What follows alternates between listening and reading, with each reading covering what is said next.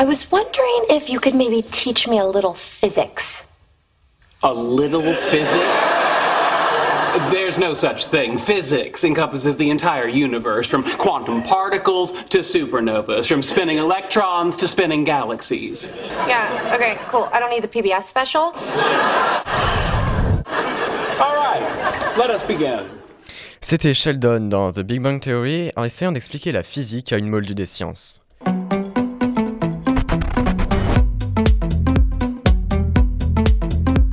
Vous écoutez Bangarang.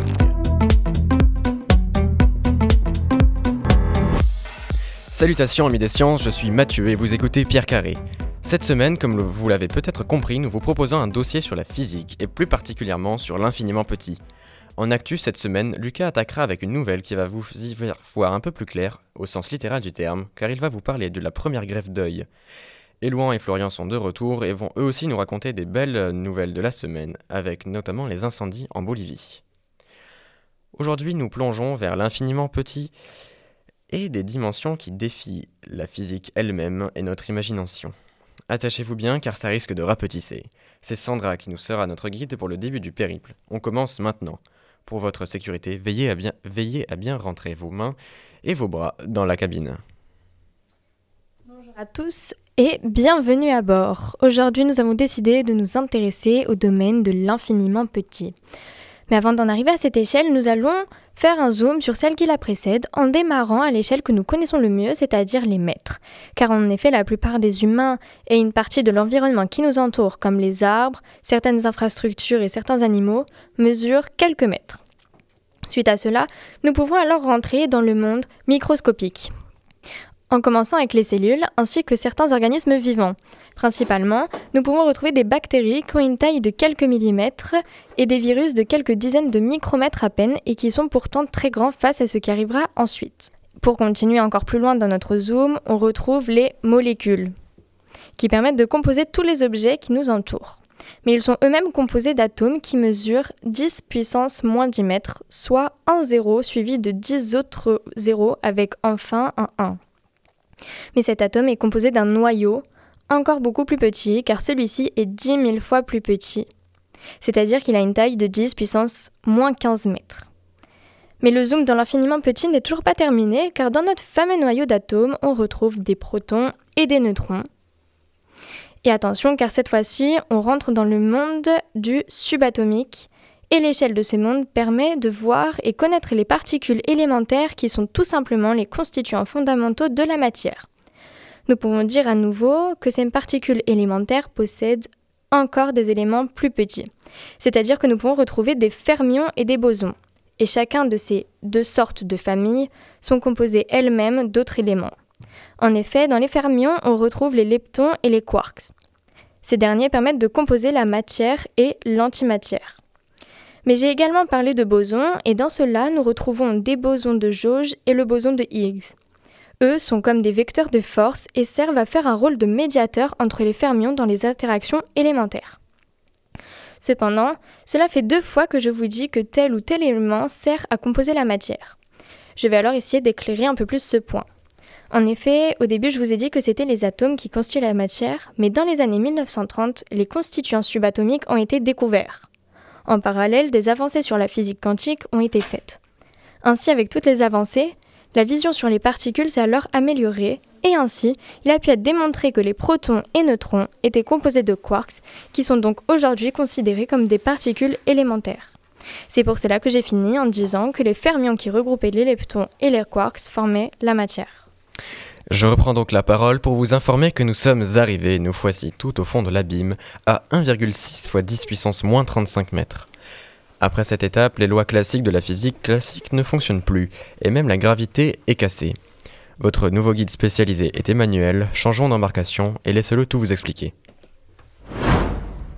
Effectivement, à ce jour, il existe une longueur à partir de laquelle la gravité commencerait à présenter des effets quantiques. Elle se nomme la longueur de Planck, définie par Max Planck, un célèbre physicien du XXe siècle, et mesure, comme vient de le dire Mathieu, environ 1,6 fois 10 puissance moins 35 mètres. Cette valeur est obtenue avec différentes constantes fondamentales décrivant la gravité, avec G la constante gravitationnelle, décrivant la relativité avec c, la célérité de la lumière dans le vide, et décrivant la mécanique quantique avec euh, une sorte de h barré, qui est la constante de Planck réduite. Pour faire plus simple, cette valeur est retrouvée lorsque nous observons comment interréagissent ces trois théories de la physique, que sont la gravité, la relativité et la mécanique quantique. Euh, par ce fait, cette longueur euh, pourrait jouer un rôle essentiel dans une théorie englobant ces trois théories physiques, même si à ce jour c'est encore euh, hypothétique puisque cette théorie unifiée n'existe pas encore. Pour parler à nouveau de la valeur en elle-même, il faut savoir qu'elle est notée LP et qu'elle est trouvée par le calcul suivant. C'est la racine carrée de la constante de Planck réduite, donc h barré, fois la constante gravitationnelle, donc le g, le tout divisé par euh, la vitesse, euh, la célérité de la lumière euh, au cube. Pour revenir sur ces caractéristiques, cette valeur est tout simplement la longueur minimale qu'il soit possible de mesurer de nos jours de façon certaine, puisque comme je l'ai dit au début, c'est à partir de ce nombre que la gravité présente des effets quantiques. Or, il n'existe aucune théorie de gravité quantique, comme je l'ai dit précédemment. Il est donc impossible de mesurer au-delà de cette valeur dans l'état actuel de la physique. Cette valeur a tout de même déjà commencé à être exploitée, puisqu'elle est déjà utilisée dans certaines théories. Vous avez peut-être entendu parler de la théorie des cordes, une idée bien connue que l'on retrouve dans la célèbre série The Big Bang Theory. Mais saviez-vous qu'il existe une théorie des supercordes, dans laquelle vous aurez compris, cette valeur a son importance? Pour faire bref, la théorie des supercordes, c'est la théorie des cordes, stipulant que les particules subatomiques soient des cordes vibrantes plutôt que des points, mais à laquelle on ajouterait la notion de supersymétrie. Il y a d'autres euh, subtiles différences, comme le nombre de dimensions nécessaires pour le bon fonctionnement des théories, mais je vais m'arrêter là pour la définition de la théorie des supercordes. Pour revenir au rôle de la longueur de Planck dans cette théorie, elle est tout simple, toute simple. C'est la définition du diamètre minimal d'une corde. En effet, euh, ce serait pas très intelligent euh, de penser à faire une corde de diamètre 1 fois 10 puissance moins 1 milliard, par exemple. Donc cette valeur est très intéressante en, physique, puisque alors toute longueur trouvée inférieure à celle-ci n'a à ce jour pas de sens en physique. Ce qui peut ainsi permettre de résoudre certaines incompatibilités découvertes euh, lors d'utilisation conjointe de la relativité générale et de la mécanique quantique. Sans en parler, je souhaitais aussi vous laisser un autre sujet lié, qui est le temps de Planck, la plus petite unité de temps qui est pouvant être interprétée en physique, qui a également été trouvée par le physicien Max Planck. Je vous laisse faire vos propres recherches pour les plus curieux et merci à vous pour m'avoir écouté. Et donc on va maintenant écouter Subatomic euh, par Nuclear Tourism. We don't know which way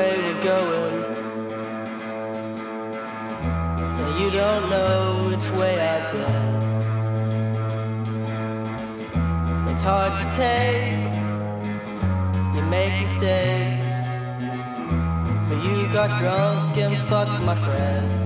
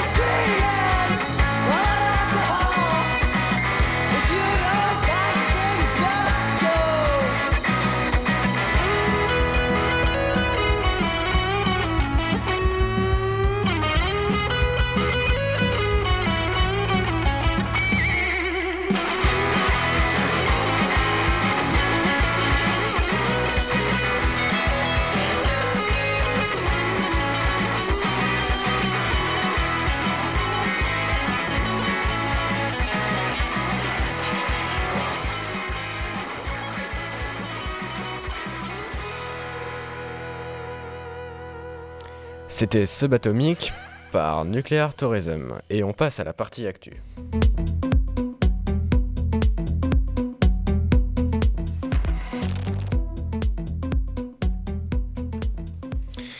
Et donc euh, notre sujet n'est pas forcément très clair, mais cette actu va vous permettre d'y voir un petit peu mieux, car désormais on peut se faire greffer un œil.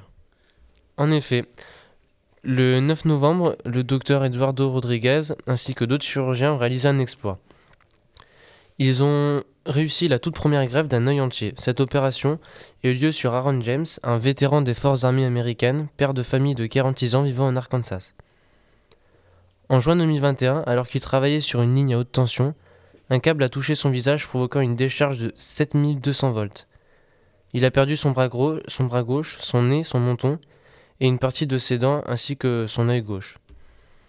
L'hôpital de la New York University, qui a, programmé et qui a un programme réputé de greffe, lui a proposé de tenter de remplacer son œil ainsi que son visage tout en avertissant que cette intervention médicale était fortement risquée.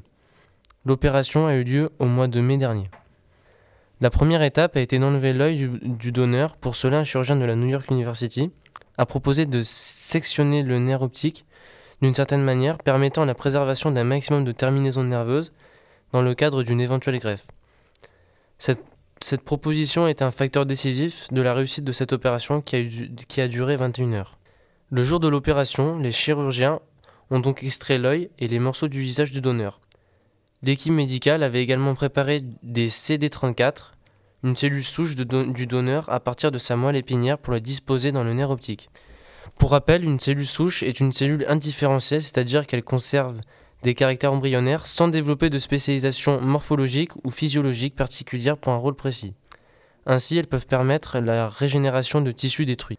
Cela fait désormais six mois que l'opération a eu lieu et la greffe tient toujours et les médecins attendent toujours de voir s'il y a communication entre l'œil greffé et le cerveau. Quant à, Aaron James, il a déclaré récemment je me sens bien, je n'arrive pas encore à cligner de l'œil, mais j'ai des sensations. Que je puisse voir ou pas, tant pis, j'espère avant tout que cette procédure aidera de futurs patients. De plus, grâce aux autres greffes du visage, il peut désormais manger de la nourriture solide. Et on passe à l'actualité suivante. Donc, Florian, il me semble que tu as de l'actu chaude à nous proposer, enfin même brûlante, et elle nous vient de Bolivie, si je me trompe pas. Oui, alors c'est exact.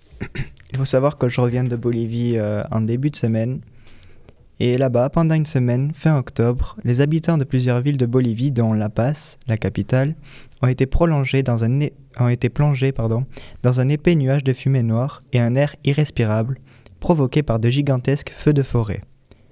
Le 23 octobre, le Service national de météorologie et d'hydrologie dénombrait plus de 3070 foyers à travers ce pays et une quinzaine d'incendies actifs euh, de grande magnitude.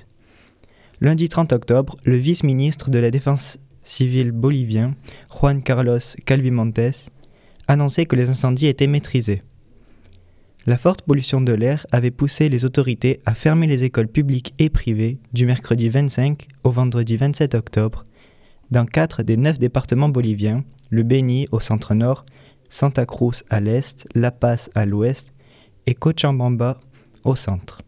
Lundi 30 octobre, les écoles ont pu rouvrir leurs portes, mais la qualité de l'air dans plusieurs grandes villes restait fortement dégradée. Mais à quoi sont dus ces inc- ces incendies en Bolivie? Ayant vécu une expérience personnelle avec mon correspondant ainsi que sa famille, la mère de ce dernier m'a expliqué qu'après avoir récolté les plantations de coca, les planteurs de coca brûlaient les terres et ne pouvaient plus être utilisés pendant plusieurs années. Ces accumulations de brûlage de terre engendrent alors des incendies graves ainsi qu'une pollution de l'air.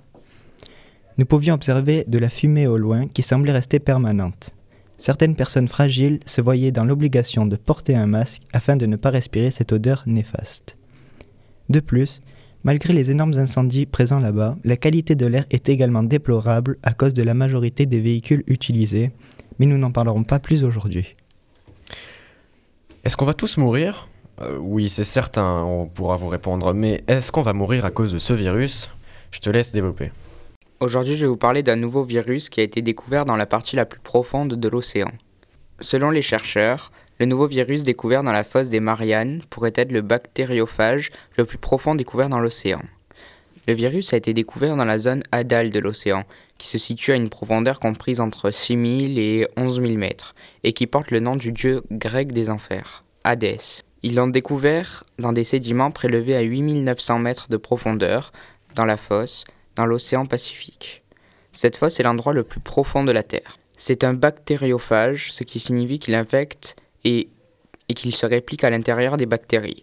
Ce bactériophage infecte des bactéries appelées Allomonas, qui abondent dans la fosse des Mariannes et dans les cheminées hydrothermales, des fissures euh, au fond de la mer par lesquelles de l'eau chauffée est libérée.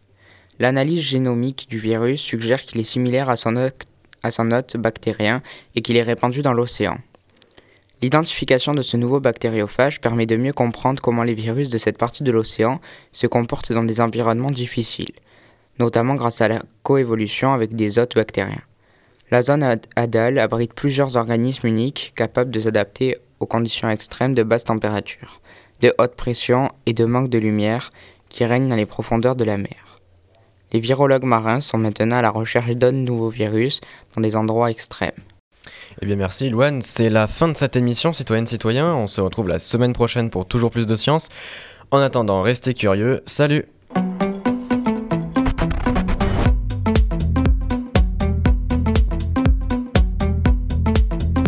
Vous écoutez Bangarang.